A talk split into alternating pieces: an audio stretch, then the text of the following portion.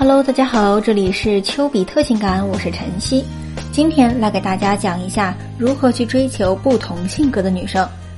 如果你追求的女生性格内向，你就必须要先去了解她，对症下药才会有效。内向的女孩子们往往不喜欢待在人群中，她们喜欢独处，她们比起讨论自己，更喜欢听别人说别人的故事。当她们是一个听者的时候，她们内心其实会蹦出很多想法，可是他们未必会表达出来。比起直接聊天，他们会更倾向于文字交流，所以他们往往更喜欢发短信、写信、小纸条这样的一个文字的方式。如此就会让他们有足够的时间去思考他们真正想要表达的内容。所以说，如果男生想追求内向的女孩子的话，首先还是要通过文字上的交流。给她一个比较体贴的感受。对于这些女生，男生想要追求的话，首先第一点就需要更多的时间和耐心，让腼腆的女孩先去了解你，进而去欣赏到你。这可能是一个比较长期的过程。再来就是更敏锐的总结和观察。内向的女孩子往往不会直接去告诉你她们的感受和想法，需要男生细心的观察，真正的认识并理解她们。而男生如果遇到性格外向开朗的女孩子，应该怎么去追求呢？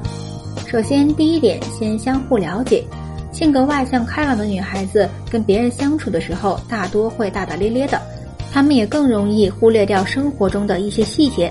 男生如果想吸引到她们，可以让自己保持一点神秘感。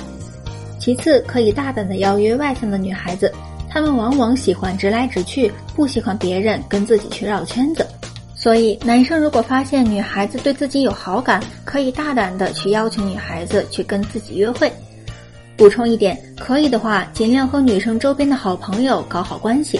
性格外向开朗的女孩子会对周围的朋友都有很强的依赖性，比较容易受到周边环境的影响。所以，如果可以做到这一点，有百利而无一害。最后，不管是哪种类型的女孩子，都要学会给女孩子惊喜。其实礼物最重要的不在于贵重，而是惊喜和浪漫。如果送女孩子的礼物太过于贵重，反而会让女孩子感觉有压力。礼物只是心意的载体，不是炫富的工具。好了，今天的内容就到这里了。如果你在追求女生、分手挽回上还有任何的情感问题，都可以添加老师的微信：八七八七零五七九，老师会根据你的具体情况给出对你而言最实用的解决方法。记住哦，老师的微信是八七八七零五七九，我们微信上见。